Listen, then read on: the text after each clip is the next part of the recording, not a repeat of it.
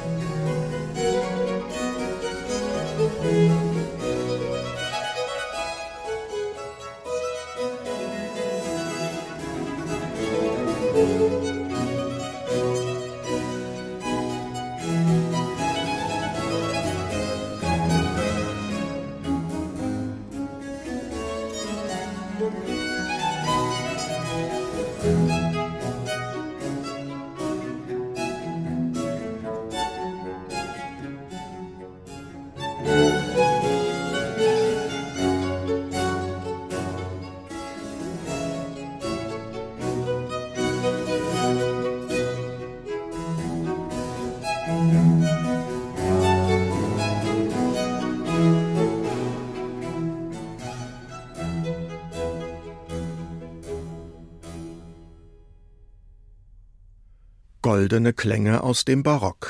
Die vorletzte der insgesamt 22 Triosonaten von Henry Purcell trägt den Spitznamen Goldene Sonate und das vermutlich aus rein künstlerischen Gründen ihres hohen musikalischen Wertes wegen. Sie ist die bekannteste von Purcells Sonaten und wurde 1697 posthum veröffentlicht, weil die Witwe des Komponisten Geld brauchte. Wir hörten das Retrospect Trio.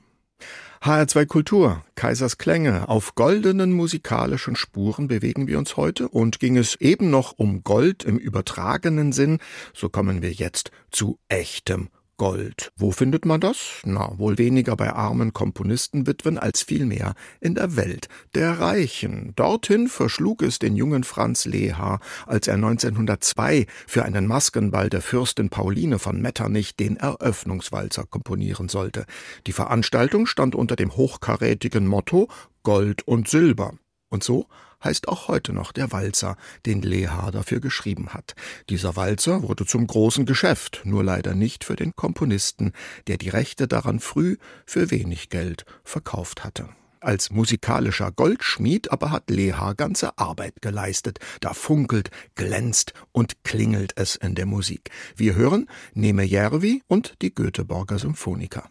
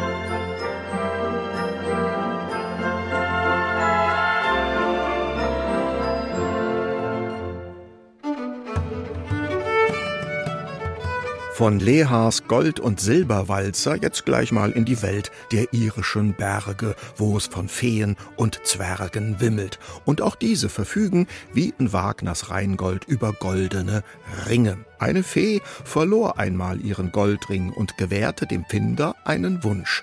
Der wollte sich einfach nur eines der schönen Feenlieder merken können, wozu Menschen normalerweise nicht in der Lage sind. Und so kam es dazu, dass die Feenjig mit dem Namen The Gold Ring aufgezeichnet werden konnte. Wir hören sie mit der Gambe von Jordi Savall.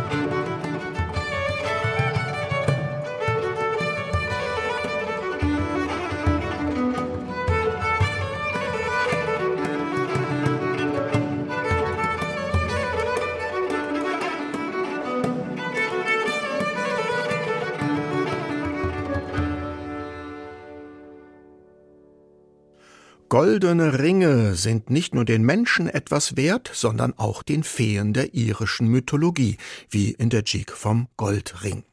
HR2 Kultur, Kaisers Klänge, um musikalisches Gold geht's heute. Und Gold regiert eben die Welt. Das weiß auch Oberteufel Mephistopheles und verkündet es mit viel kaufmännischem Know-how lauthals in der Faustoper von Charles Gounod.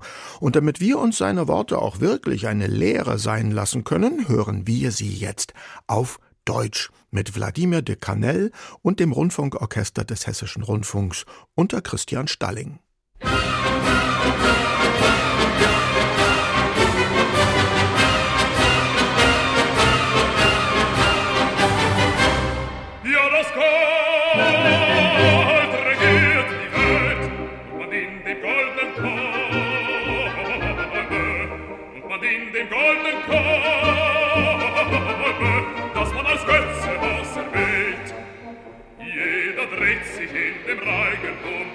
Altar und sein Opfer bringt er dar. Seht, wie alle sich verneigen, Satan führt den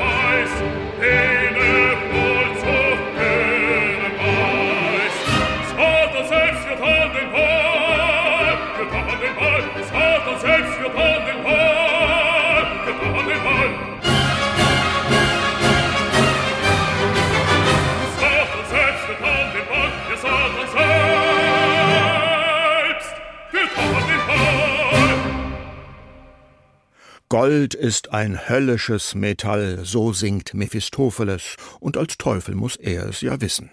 Wenn es darüber hinaus noch eines Beweises bedarf, dass Satan selbst den Tanz ums Gold anführt, dann schaue man nach im Buch Mose. Schon dort wird getanzt, und zwar ums Götzenbild des goldenen Kalbs, während Gott nur ein paar Gebote auf Steintafeln zu bieten hat. Das Gold aber letztendlich weniger wiegt als die wahren göttlichen Werte, das werden auch die biblischen Tänzer und Tänzerinnen noch verstehen. Den Tanz ums goldene Kalb hören wir jetzt aus Kurt Weils Bibeloratorium Der Weg der Verheißung mit Ian de Nolfo, dem Ernst Senf Chor und dem Rundfunksinfonieorchester Berlin unter J.R. Schwartz.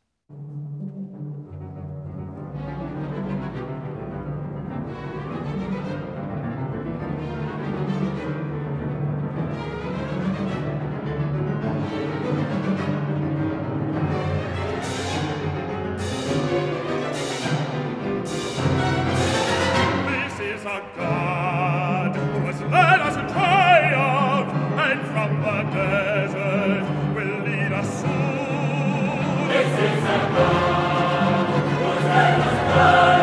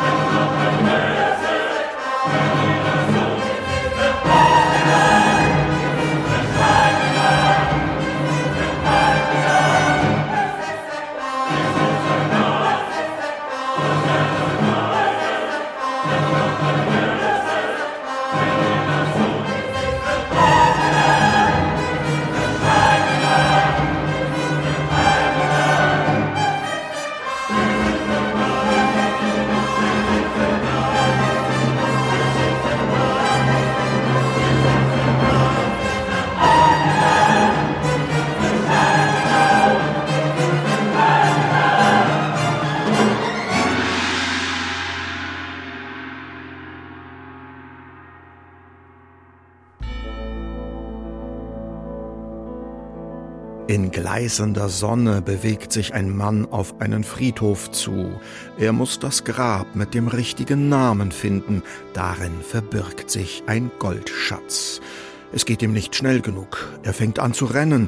Die Kamera rennt mit ihm mit, immer schneller, bis der Hintergrund verschwimmt und Bilder und Musik einen regelrechten Rausch erzeugen, einen Goldrausch. The Ecstasy of Gold ist eine Schlüsselszene in Sergio Leones Italo-Western Zwei glorreiche Halunken.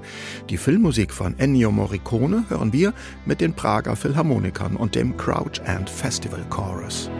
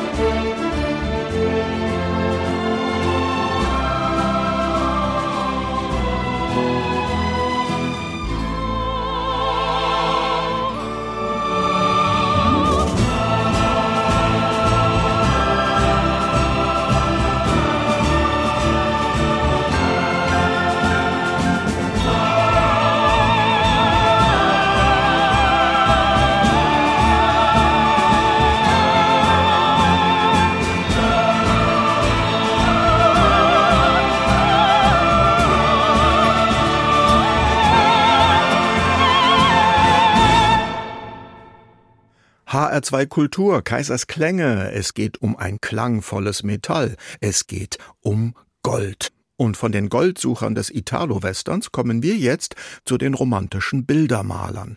Die Natur hat beim Thema Gold nämlich mehr zu bieten als nur kompliziert zu bergendes Hartmetall. Es gibt ja auch noch die goldenen Farben des Herbstes oder den goldenen Abendhimmel. Den besingt Franz Schubert in seinem dreistimmigen Kanon vom goldenen Schein. Wir hören damit die Kamerata Musiker Limburg. Goldener Schein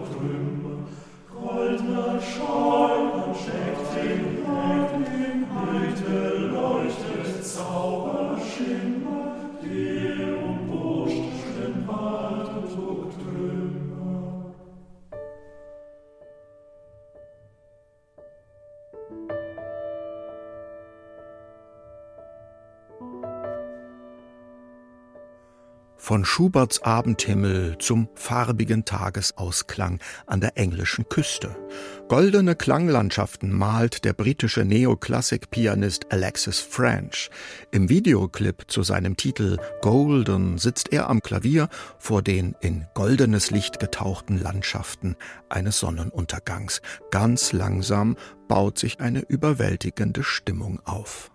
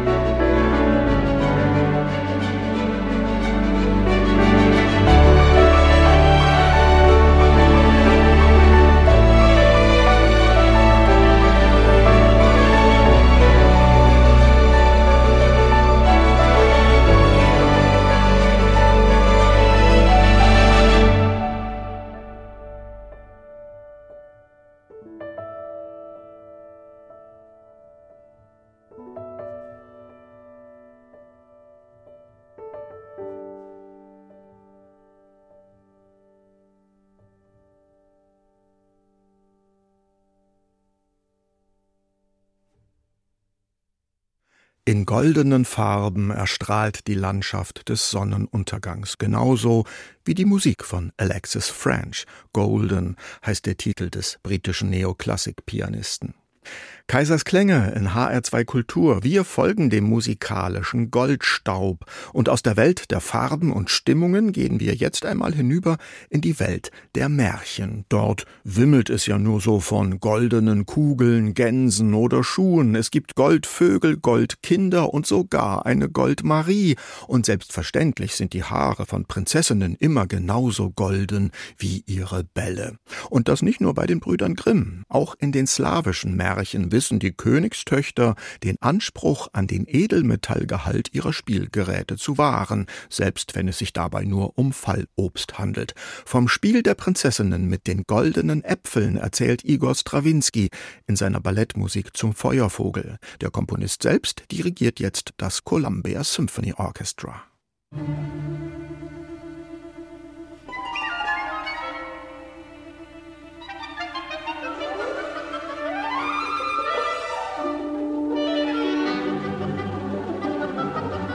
Música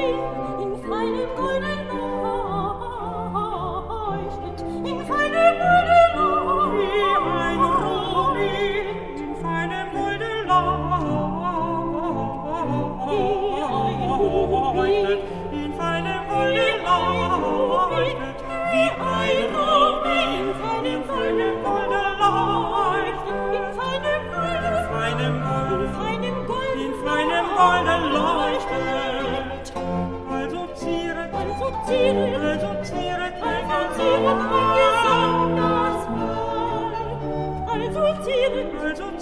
also Exaltiert ein Gesang.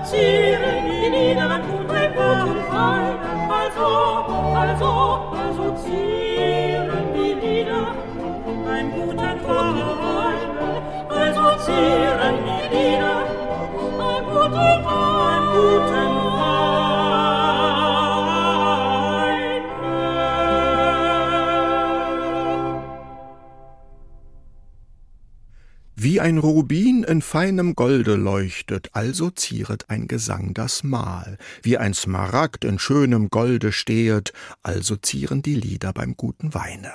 Auch Speis und Trank lassen sich offenbar vergolden, und das sogar im wahrsten Sinne des Wortes. Es gibt ja Leute, die einen Sekt nur anrühren, wenn auch echtes Blattgold in ihm schwimmt. Heinrich Schütz reicht aber eine gute Tafelmusik. Den Ausschnitt aus seinen Symphonie Sacré hörten wir mit den Goldkehlen von Gabriele Auenmüller und Eckehard Wagner, hochkarätig unterstützt von der Capella Fidicinia. Kommen wir zu einer weiteren schönen Goldgeschichte. Sie steht für den hohen Symbolwert, den das vielgesuchte Edelmetall verkörpert. Im 19. Jahrhundert war die Bahnverbindung zwischen Kalifornien und der amerikanischen Ostküste ein Riesenbauprojekt für gleich zwei Bahngesellschaften. Die Central Pacific Railroad baute die Gleise von Westen aus, die Union Pacific fing im Osten an. Am 10. Mai 1869 erfolgte in der Nähe von Salt Lake City der entscheidende Lückenschluss im amerikanischen Schienennetz. Zur Feier des Tages wurde als letzter Arbeitsschritt ein goldener Schwellennagel ins Gleisbett geschlagen. An das Ereignis erinnert George Antile in seiner dritten Sinfonie. Deren dritter Satz trägt den Titel The Golden Spike und feiert das Ereignis in höchsten Tönen. Das HR Sinfonieorchester und Hugh Wolf feiern mit.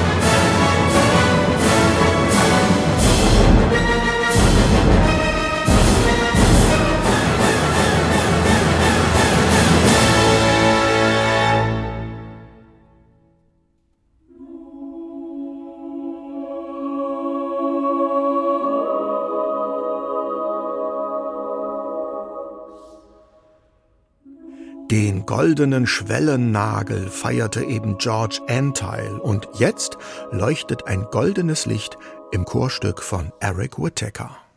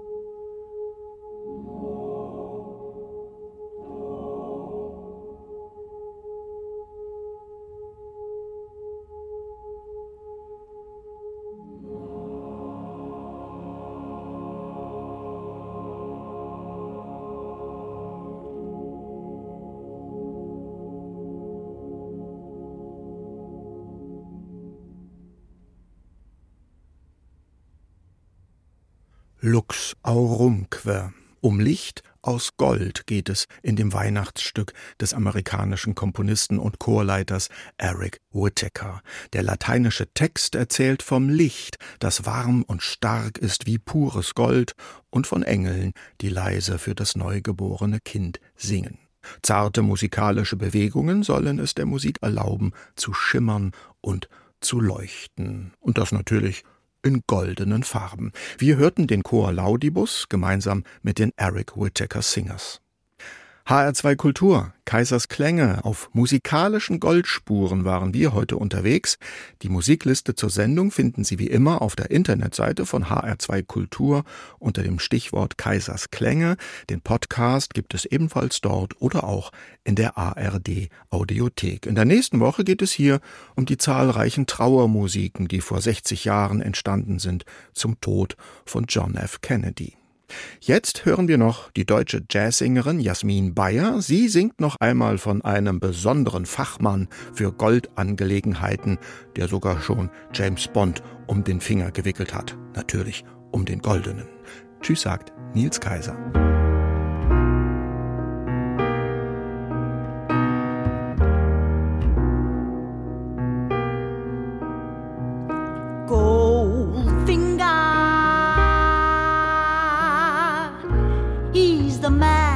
The man with the Midas touch.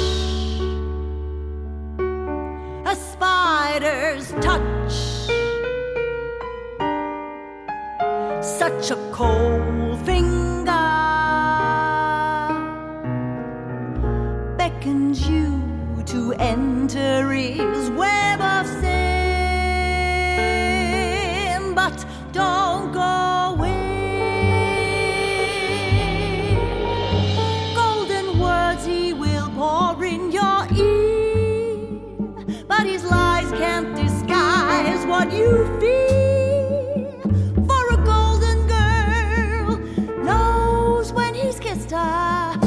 It's the kiss of death from Mr. Goldfinger.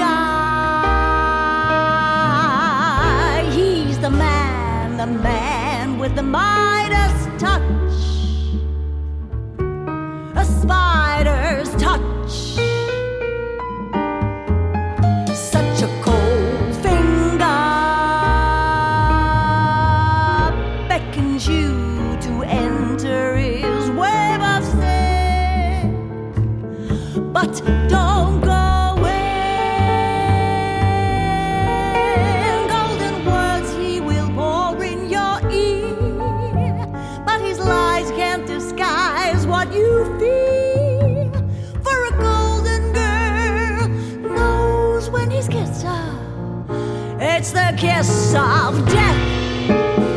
to go.